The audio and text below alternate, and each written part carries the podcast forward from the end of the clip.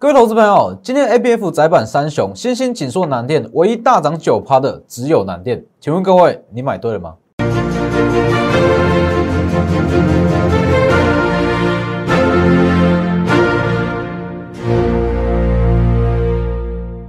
各位投资朋友好，欢迎收看真投资，我是摩头股分析师钟文真。今天加权指数上涨了四十一点，那其实以整体盘面来讲，今天各位应该会觉得说盘面不太好哦，开高走低嘛，包含台积电哦，台积电也是开高走低，但是各位要去想哦，大涨接近一千点，拉回个几百点很合理。所以其实以现阶段的盘面来讲，高档震荡一定会有，获利卖压一定会有，但是不用担心，新台币今天还在升值。今天还在升值哎，那等一下我会跟各位说，后续指数可能会回撤到哪一个点位？那那个点位也许就是你应该低阶进场的位置。那其实以今天盘面上来讲，还是一样哦，很多类股都是延续昨天的涨势，那整体大格局都还是不变，都还是在第三季应该上涨而没有上涨的股票，今天特别强，这就是后续一直到十二月底的盘面特色。在第三季应该上涨的绩优股，它的涨势会一直累积到十一月、十二月。所以其实很多人会说，会不会到万四？其实我必须要跟各位讲，如果说在第三季，也就是说大约是九月份、十月份，哎，当时行情很好，也许这个指数就不会到一万四，因为它的补涨空间不够哦。但是有太多族群，真的太多族群了，在第三季应该要起涨，却没有起涨。涨势全部都压缩到后续最后这两个月，那它补涨行情会很强，所以其实现阶段还是会有人担心啊，说哇指数这么高档，那到底说该不该买，或者说会不会有风险？其实就是你去针对低基期的族群产业哦，基本上风险不会太大。我看一下后面，然后记得加入我的 Light 跟 Telegram，ID 都是 W E 一七八哦，也可以直接用扫描的 V 一七八。在我的 Telegram 里面有非常多预告性质的文章，我相信如果你有加入 Lighter 跟 Telegram，你一定知道星星失火当天，我告诉各位什么？我讲的很明确，我就是直接讲的很明确，最具投资价值是南电，新兴长线买点，紧缩短线上反而我不建议去投资，各位可以去看一下今天的走势，完全符合。哦，所以记得加入，还要记得订阅我的 YouTube 频道，这样开启小铃铛。哦，每天的解盘都非常及时，贴盘。哦，记得订阅。放友，那你整体行情来讲的话，各位看一下，先看这一张，十一月十七急涨后的修正拉回，其实你就去找买点啊。现阶段资金真的很足哦，等下会跟给各位看。那你就目前加量结构来讲的话，预计一三三零零是不会破啦。哦，预一三三零零已经从原本的。头部哦转成底部，预计拉到这个位置，最惨的情况哦，最差的情况拉到一三三零零，会在往上攻，我会在往上攻。所以其实各位去看，十一月十三就跟各位讲，只要量缩就可以去买进，量缩就可以去买进，连续往上涨两天。那如果在这个位置，我会建议说，空手投资人就等成交量萎缩，哦，等成交量稍微下降再去布局。那如果是原本有持股的投资人，其实续报就好了。尤其是某些特定的族群，真的不用说急着卖了。台积电设备厂、华为供应链、通波基板，甚至 ABF 窄板，这些都不用急着卖，因为它补涨空间都还很大哦，真的都还很大。所以一旦这些资金哦陆陆续续投入股市，各位去想一下，这么大量的资金，他会去跟你买？已经涨两成三成的股票吗？不会，它一定是涨涨势在第三季一直被压缩，一直被压缩的股票，它的空间才会大嘛。其实很多族群啊，就刚刚提到的，还有包含散热哦，散热也是一样，散热其实也是从下半年开始涨势就很疲弱。那你说它产业不好吗？哎，五 G 需求很大量，哎，散热这部分很大量，哎，也很好啊。这些都是未来有机会上涨的股票，所以各位去看量缩就是布局哦，一样是持续看好。目前就是一个大型的资金行情。那其实你去看今天的新台币虽然说没有升值的很明显啊，但是它是缓步在升值哦。央行已经有出手了哦，这些下影线都是央行出手，央行有出手去主升，还是挡不住。所以低基企产业够多，足以容纳这么大量的资金，所以后续资金行情持续看好。而且各位还要知道一个重点，美国新一轮的刺激法案还没有推出，还没有推出哦。各位去想一下，如果说好，目前资金量已经这么大量了，那后续美国在推出新一轮的刺激法案、刺激政策，资金量会更大哦。资金量这么大的情况之下，它一定又是流回台股啊，回到台股啊。台股是现阶段不管是亚洲股市、全球股市也好，相对健康的股市啊。哦，基本上先不要说其他的，至少说基本面哦，跟股市的位阶已经不会差距这么大了。但是去看反观其他的欧美国家，股市一直在涨没错，但是实际上基本面都还没跟上。这种情况，资金一定会比较偏爱所谓的台股嘛？哦，高值利率的新兴市场哦，所以后续还是一样持续看好。那你锁定的产业一定就是低机器产业，在第三季应该涨而没有涨的产业都算是。所以各位去看，其实近期的股票真的说，你就大行情，你就要有大格局的操作，而不是说。哎，现阶段资金量这么大，结果你还要去做一些小区间的操作，去赚一些价差，不是？一些股票涨多了，甚至说上涨途中一定会有获利了结卖压，这很合理，这都很合理。还有包含待遇，哦，待遇今天很多人在问，待遇跌停怎么办？等一下我会跟各位分析说待遇后续怎么看。所以现阶段我的看法还是不变哦哦，就算今天说台积电开高走低，大盘开高走低，还是一样，你就等它量缩，量缩就是一个很好的买点。所以各位去看大行情，你就要有大格局的操作，不要随便去卖股票，因为很多股票它其实补涨空间都还很大。游戏机之王红硕今天续涨，我，盘中一度也是快要打到涨停，游戏机之王。各位去看一下，十一月十号讲过了嘛？即将进入第四季的旺季，提前布局。昨天十一月十六号，多重题材股价明显是偏低，哦，这个价位股价明显是偏低。今天是不是再涨？再涨六趴，三十七趴了，报酬率接近四成了，四十五元到六十二元。特斯拉订单明年 EPS 至少六，各位可以去看一下这一张图。这张图全年 EPS 是三元，这是今年保守估计，而且 EPS 三元还不包含特斯拉订单。特斯拉订单加进去至少六元，明年 EPS 至少至少是六元。六元的 EPS，你觉得五开头的股价、六开头的股价贵吗？现在这个位置，四开头的股价贵吗？四十五元。所以其实你如果没有所谓的足够的产业分析、产业基础，你会抱不住一档股票。你不知道它背后的故事，它背后营收啊，是不是？所以其实各位可以去发现到，各位看一下，我在讲一档股票，预告一档股票，我一定都会把它的预估 EPS 写出来。这才是最重要的啊！哦，你去看很多节目，跟你讲林林总总一大堆利多啦，有的没有的，可能十几条利多，但是却没有一项关键的 EPS。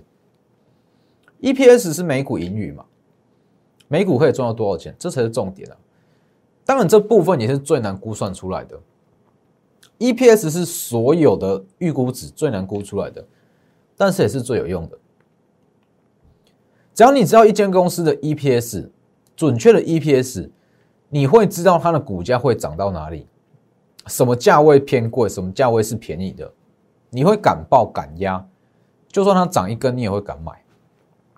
就像红硕，哦，红硕当时是十五元，很多人都觉得是在追高啊，很多人一定都会觉得是在追高，但是你如果去换算它的 EPS，股价根本就是非常便宜啊，所以在四十五元的平台，我们才会去买啊。这里啊，这里啊，所以如果你不懂红硕一档股票，它背后的 EPS，它后续营收状况，也许啦，涨上来这一根，这一根黑 K 盘中你可能就出掉了，那后面是不是又少赚了接近两成？是不是？所以一直从四十五元到六十二元，中间我们是都还没有卖过，因为我知道它的价值在哪里。但是以红硕来讲，我还是要提醒各位，它目前的走势已经大涨了接近五成哦，五成哦。我们是四十五元开始买的，那底下其实已经两根了嘛，大涨接近五成的红硕，它其实已经有一点在反映明年的 EPS 了。也就是说，它把 Tesla 订单这一块全部都已经先反映到股价哦，所以后续要留意说，可能会出现比较急的回跌回档。哦因为这种股票，它一旦开始说获利了结卖压出来，会比较大量，所以不建议去追。持续看好，但是不建议去追。短线至少已经涨了四成以上。好，那我们看一下今天其他的股票，看线图。以我先讲一下台积电好了，因为很多人会觉得说，哇，台积电怎么追了又被套？其实台积电这种股票。我可以很笃定的跟你讲，就算你追在今天高点五零六，也会赚。五零六你放着也会赚。它就是一档长多的股票，长多的股票，明年确定扩厂大约是十到十五场嘛？哦，十五间厂房。这种情况之下，其实它的市占率会越来越高。而且台积电，它基本上如果说股价一路在上去，资本数在增加，它可以进入全球前十大的公司。哦，这个观念我一直在跟各位讲，台积电在外资的眼里，已经不是说一档股票、一间公司，而是一项大型的资金停泊站。资金停靠站什么意思？就像 Facebook、Netflix、亚马逊这类型的股票，好，只要外资钱多，钱一堆，不知道要买什么股票，我买你就对了，反正你也不会倒，啊你也一直在进步，我买你就对了。台积电已经有这种有一点点这种味道出来了哦，所以现阶段就持续看好啊。你不管它今天开高走低还是怎么样，就算今天跌个五趴啦，还是一样持续看好。只是说这类型的股票，台积电哦，以台积电来讲，它就是买黑不买红，好讲过了。那我先讲一下一五九八的待遇好了哦，很多人在问待遇一五九八，它今天是跌停，跌停锁住哦，重要是亮灯跌停。那其实待遇它。基本面是并没有改变，只是说，你说为什么它近期股价会这么惨？近期疫苗一直出来，这一根、这一根、这两根都是。好，第一次第一次说好疫苗出来，第二次昨天嘛又有新款的疫苗出来，哎，结果连续两天都中错。那其实这种情况之下，你就要去考量到说，好。它到底是为什么会跌这么重？画面给我。那以待遇来讲的话，其实它算是比较突发性的事件。那你说疫苗对于它的订单会不会影响？不会啊。难道疫苗出来大家不用运动吗？而且远距教学这种东西本来就是一个趋势，不管疫苗有没有出来，它的订单就是还会在哦，它还是保有它的市占率。所以这种东西只是短线上的消息面的卖压，哦，消息面的卖压，所以并不用担心说，哇，它会不会一路破底下去，永远不回头？不会这样。我们看一下待遇。所以其实待遇来讲的话，我们一定会控制说，好在某个价位以上，我们就不会再去买进，一定是这样。我不会说，哇，从一百二开始买，哦，待遇我们是从一百二开始买。从一百二开始买买买买买，一百五、一百六一路这样买上去，不会，一定是说设定某个价位就不会再买进。所以其实以现阶段来讲，好像这种突发的事件，没有人可以知道说，哇，它会疫苗会突然出来，那疫苗出来会引发说，哎，短线上一些短线上的一些卖压，但是这些卖压并不是因为待遇它的基本面改变而涌出来的卖压。也不是说受到抢单还是怎么样，所以基本上不需要太担心哦。基本面没有变，只是说它可能涨势会被递延。我就直接这样跟各位讲好了。你看哦，这一天，这一天是疫苗出来嘛？哎，结果重挫。如果说疫苗没有出来的话，基本上我认为目，我认为说一直到今天，一百八甚至是接近两百都是有机会。所以这两根算是突发性的卖压。那这种情况你就要去判断了，说好到底是要换股还是要等？因为基本上它它并不是说一去不回啦，只是说它的涨势可能会被递延。因为再怎么讲，出量稍微回点，它的筹码还有一些结构一定会被破坏掉，它可能会先稍微盘整哦，先稍微稳定一点，那再往上，并不是说不会涨，而是说可能涨势会被递延。所以其实画面给我。其实我们在做股票，一定要所谓的做股票的品味。好，各位看一下，一定要有做股票的品味。什么意思？你买股票一定要有 sense，而不是说哇乱买。那买了一档股票，发生一些突发状况，哎，结果跌了一去不回头，一直跌，一直跌，一直跌。不是买股票挑股票。一定要有所谓的品位，也就是说，你要确保这间公司它的订单、营收、基本面都没有问题。就算短线上遇到一些突发的事件，你也不会担心说，哇，股票会不会就这样涨不起来了？不会。所以我们的持股一定都是有考量到这部分。我说，万一哎真的走势不如预期，还是怎么样？该怎么去处理？什么位置要加码？那真的回跌会不会有低阶买盘进场？这样，像是大宇，我必须这样跟各位讲啊，大宇这两根，好，大宇这两根，算是在预料外的事哦。当然，这不是预期内的事。我怎么知道这个疫苗会出来？还连续两间公司，这类型的走势算是在预期之外的事件。那这个时候你要怎么去处理？是要加码、减码，还是说做什么样的动作去避险，还是怎么样？这都一定要考量进去，所以其实我也一直在跟各位讲，我们买股票不是说哇买进去就它就一直涨一直涨一直涨，而是说买进之后，万一盘整不如预期，怎么去处理？这些我们全部都考量过了，全部都考量过了，所以不会担心啊。所以其实当时我们在法人圈啦，我是本土自营部的嘛，和本土自营部出来的，我们在法人圈。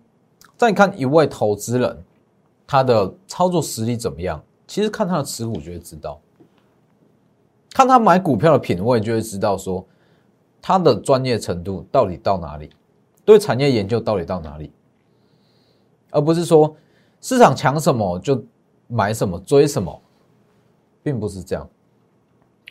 所以很多人会私讯说待遇怎么处理，这没有办法直接说好。叫你卖，叫你加码就加码，这一定是要说看资金大小多少，那去做相对应的处理。所以，如果你手上有待遇，甚至说你追在一个比较高的价位，你可以直接私讯或来电，我帮你处理，跟我说你的成本跟张数哦，因为毕竟说待遇是我从一百二一直讲起来的股票，只是说遇到突发事件出现比较大幅度的回跌，直接私讯或来电。那我们再看一下其他的。像是六一三的联茂，哦，也是一样。六一三的联茂，它就是说节目一开始所讲的，在第三季应该涨而没有涨的族群，铜箔基板啊，哦，联茂昨天讲过了，这些其实都会持续看好。二三八三的台光电，台光电今天也是开高走低，不影响啦，它整体大格局就是还处于一个比较低位阶的的价位，所以不用担心说。今天走势会不会又直接反转，并不会。所以其实产业分析的重要性，各位看一下，各位看一下之前我跟各位推荐股票就会知道。各位去看哦，除了说红硕我大涨接近四成以外，还有，所以各位去看信心，十月二十九我就跟各位讲了，这个位置是一个长线的买点，是不是？长线的买点。好，我们先看完了。锦硕就跟各位讲，产能规模太小，而且它主要利多在于 BT 载板，它没有办法吃下新兴的转单。各位可以去看一下十月二十九当天有多少人跟你说就是买紧缩就对了，紧缩当天呢直接给我跳空开高哦，我跳空开高走高，当时市场很多人在传紧缩追到受惠者，我就直接跟你讲了，不建议买，不是说不建议买，而是说有更好的标的，与其你要买紧缩，你就去买南电哦。当天我就这样讲，各位可以去看一下十月二十九号的影片，八零四六南电。我当时十月二十九讲的很清楚，A B F 窄板占营收占比超过五成，它可以透过它的动态调整去增加产能，最具投资价值，激起最低八零四六南电这个位置是不是？我就直接这样秀给各位看。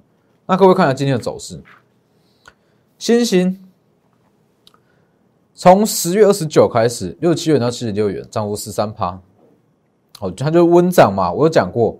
它就是温涨，那可能温涨会震荡，你不要期望说它会这样一路往上到九十，它在这边一定会震荡，这个缺口套太多卖压，一定需要震荡。那再看锦硕二十趴，二十趴看起来也不错嘛，二十趴，但是你再去看南电，今天是不是？今天大涨了接近涨停板四十趴。A B F 占比最高，供需缺口扩大，它会是最大受惠者。各位这样一比较下来，就会知道南电从十月二十九开始计算到今天四十趴，锦硕二十趴，星星十三趴。